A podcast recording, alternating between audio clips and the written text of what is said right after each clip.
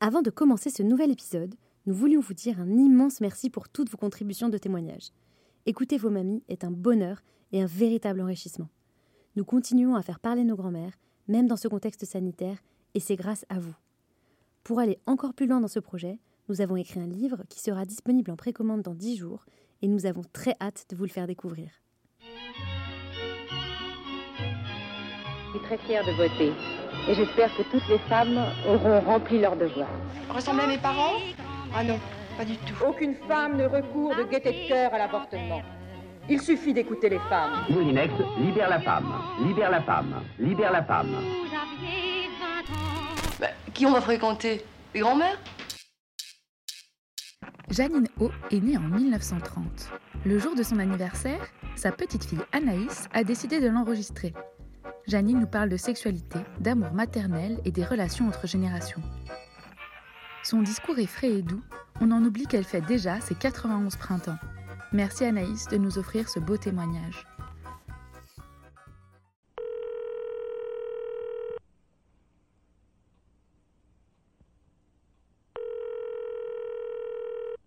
Alors voilà, je suis une retraitée de quand même 91 ans, euh, retraitée qui profite euh, de sa retraite pour faire des tas de choses, voilà.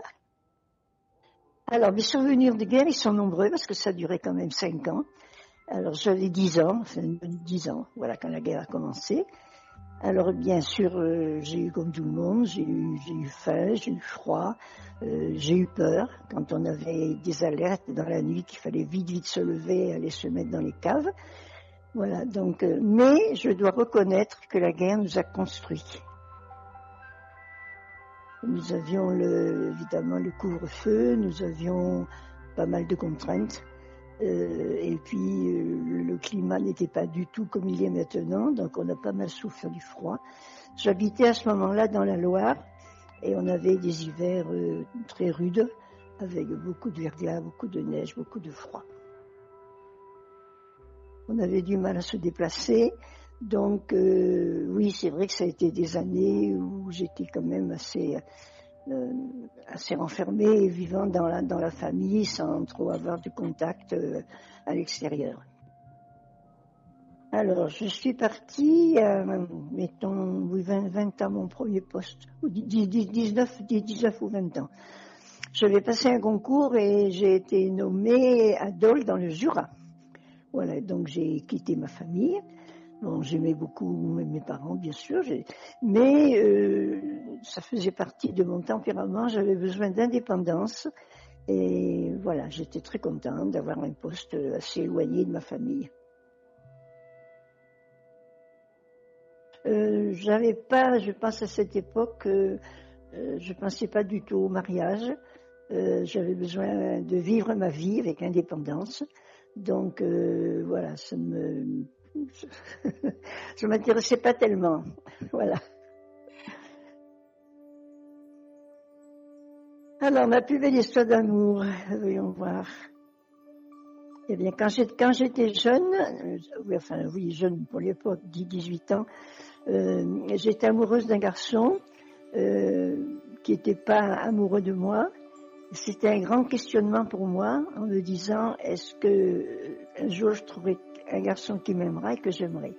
Et par contre, à cette époque, j'aimais beaucoup ce garçon et c'était c'était très beau parce que c'était très très pur, très innocent, très voilà.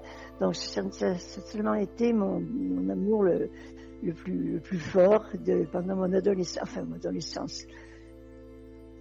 Il s'est rien passé avec lui, euh, voilà. C'est peut-être pour ça que ça reste euh, un amour assez pur, voilà, et j'en garde un très bon, un très très bon souvenir. Alors, beaucoup plus tard, j'ai rencontré mon futur mari. Euh, j'étais quand même pas jeune, j'avais 30 ans. Et alors à ce moment-là, je sentais vraiment le, désir de, me marier et de fonder une famille. Voilà. J'ai eu la chance, euh, en faisant du ski, de rencontrer mon futur mari euh, eh bien, je le trouvais sympa. Alors, nous faisions, nous faisions, on se rencontrait surtout puisqu'on partait en ski à cette époque, on partait en car le vendredi soir. Et voilà, je, non, je, dois dire que quand j'ai vu la première fois, on m'aurait dit, voilà, ce garçon va devenir ton mari. Parce que vraiment, dès le départ, j'ai absolument rien ressenti pour ce garçon. Et puis, c'est venu doucement, et c'est peut-être mieux que le coup de foudre. On faisait beaucoup de sport ensemble, donc euh, je crois que c'est ça qui nous a qui nous a rapprochés au départ. Euh, avant que quel que soit euh, un sentiment, un sentiment quelconque l'un pour l'autre. Et puis en pratiquant, en, se rencontrant très souvent, puisqu'on faisait du ski, on faisait de la marche, on faisait du bateau, enfin, etc. Bon, est né évidemment à ce moment-là un sentiment d'amour et ça, ça a conduit au, au, mariage. Voilà, il est devenu le père de mes enfants. Bah, malheureusement, bon, il m'a quitté quand même assez tôt, puisque ça fait quand même 20, 20, 20, 20 ans que je suis veuve.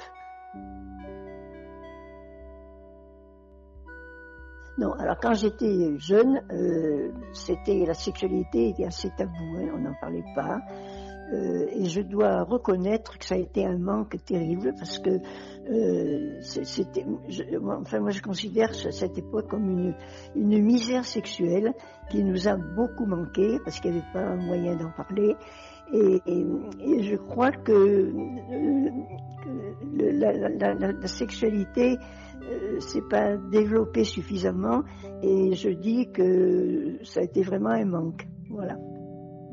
Donc je suis très contente. Alors évidemment, il n'y a pas de révolution sans excès.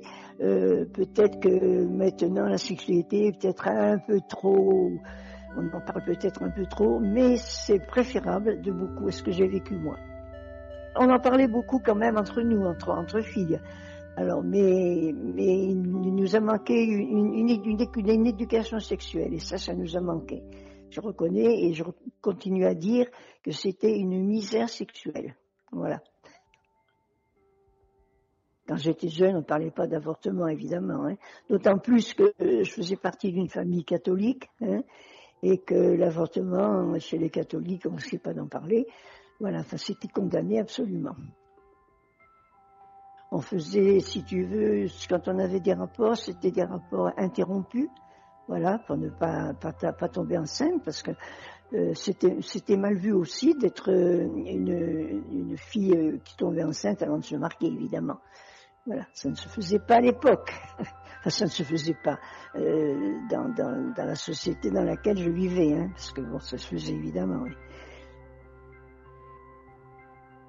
Enfin, quand tu as voulu devenir mère, est-ce qu'il y avait ce droit à la contraception? Oui, oui, oui, oui, oui, absolument. Oui, oui. Donc tu prenais une contraception euh, C'était le, début, mais quand même ça s'était bien développé et ça je reconnais que ça a été vraiment pour les femmes euh, euh, extraordinaire. Tout à fait, ça a été une avancée spectaculaire et, vraiment extraordinaire pour les femmes. Voilà. Donc, alors si tu veux, l'avortement, je, suis pour l'avortement évidemment parce que il faut pas mettre, faut pas mettre au monde un bébé, un, enfant qui n'est pas désiré. Hein donc l'avortement, mais euh, c'est vraiment une question personnelle puisque j'étais moi-même, euh, voilà, j'étais, j'ai eu même, euh, enfin j'ai eu moi-même cette question d'avortement, savoir j'avorte ou j'avorte pas. Or je sais qu'elle, enfin, mais personnellement l'avortement existait, etc. Mais personnellement, mais ça c'est personnel et puis je ne, je, ne pouvais, je ne pouvais pas avorter, voilà. Donc j'ai bien expliqué à mon mari, il fallait pas compter sur moi pour l'avortement. Mais bien que j'étais tout à fait pour l'avortement, mais j'étais pas du tout, je n'étais pas, enfin pour moi-même, j'étais pas du tout euh, décidé, décidé à avorter. Voilà. Et je le regrette pas parce qu'après deux garçons, j'ai, puisque je n'avais pas avorté, j'ai eu une fille et je suis très très très heureuse d'avoir cette fille. Donc j'ai bien fait de ne pas avorter. Voilà.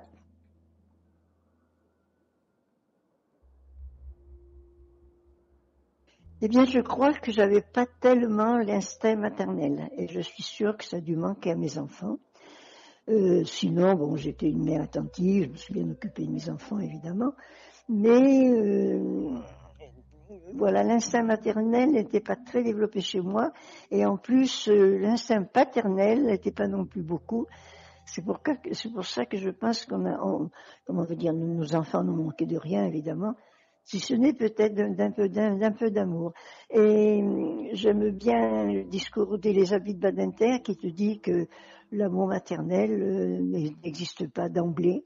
Euh, certaines femmes, il est très développé chez certaines femmes, et puis chez d'autres, euh, ben voilà, il est moins développé. Et voilà, j'aurais peut-être dû à l'époque suivre peut-être quelques séances, voilà, qui m'auraient appris à développer l'amour maternel. Alors, mon mari m'avait donné, il m'avait, d'ailleurs, même quand on s'est marié, il m'avait bien dit, tu fais ce que tu veux. Bon, il avait une bonne situation, donc il m'a dit, si tu voulais t'arrêter de travailler, je serais tout à fait d'accord. Voilà, mais il était hors de question que j'arrête de travailler, j'adorais mon travail, et puis je je me voyais pas rester tout le temps à la maison. Euh, voilà, donc euh, j'ai fait un choix euh, de surtout ne pas s'arrêter le travail.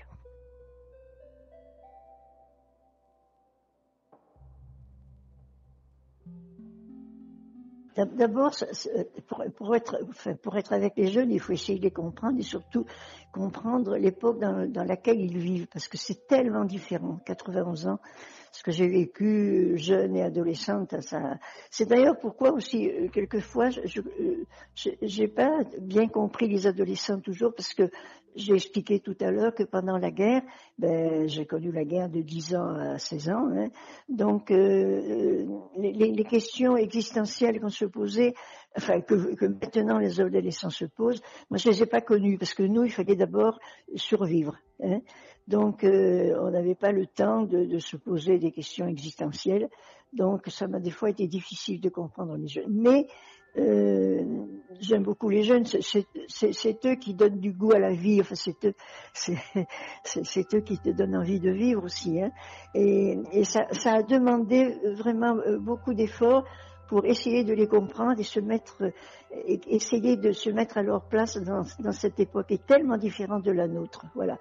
Alors ça demande des efforts, mais les efforts que j'ai pu faire, j'en suis très récompensée parce que je crois, je crois euh, assez bien comprendre les jeunes, euh, malgré cette différence de société dans laquelle ils vivent et qu'on a eu quand même, nous les vieux quand même, euh, quelquefois on a quand même du mal à, comprendre et à suivre, voilà. Mais, mais je pense que, enfin que j'essaye de les comprendre et de me dire que euh, ils, ils sont pas non plus dans une dans une époque très très facile pour eux. Donc j'essaye de partager un peu leurs problèmes, leurs soucis, et me dire oui mais c'est bien beau, mais qu'est-ce que tu ferais à, leur place? Et, et j'entends beaucoup de gens dire autour de moi, je voudrais pas avoir 20 ans. Tiens, l'autre jour sur le journal du dimanche, il y avait un grand article de Julien Clerc et qui disait je voudrais pas avoir 20 ans aujourd'hui. Donc euh, ça prouve bien qu'il y a quand même aussi des difficultés. Hein. Donc j'essaye, j'essaye de les comprendre et ça me permet d'avoir de, de, bonnes relations avec eux. Et en particulier euh, avec mon petit-fils, bon c'est un garçon, c'est peut-être quelquefois plus difficile, mais on a on a vraiment, euh, je, je, sens que quand il est là, il a besoin de se confier, il a besoin de poser des questions et il, a, il attend mes réponses. Voilà. Donc c'est peut-être ça aussi qui me permet de, de, rester jeune. Voilà. J'ai quand même six petits enfants et c'est peut-être grâce à eux que j'ai peut-être une vieillesse quand même assez assez facile et assez joyeuse. voilà. Donc j'en profite pour les remercier.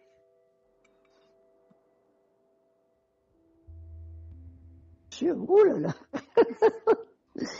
Je viens d'apprendre ce matin que la doyenne des Français est faite aujourd'hui ses 117 ans. Alors, 91, tu vois, je peux vivre encore longtemps. D'ailleurs, d'ailleurs, je dis que 91 ans, c'est quand même un bel âge, et je me dis que chaque matin, quand je me lève, je me dis, ce jour qui arrive, c'est encore un cadeau. Hein. Mais euh, c'est à moi d'en faire un cadeau.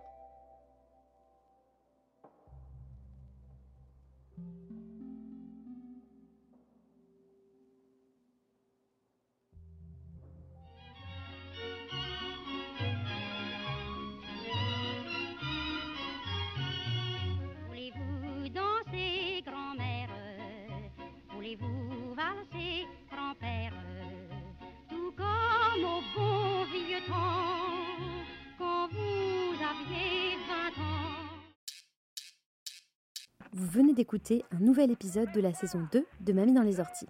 Merci à Anaïs d'avoir partagé avec nous l'histoire de Janine. Pour nous soutenir, vous pouvez parler du podcast autour de vous, mettre 5 étoiles sur Apple Podcast et nous suivre sur les réseaux sociaux at Mamie Podcast.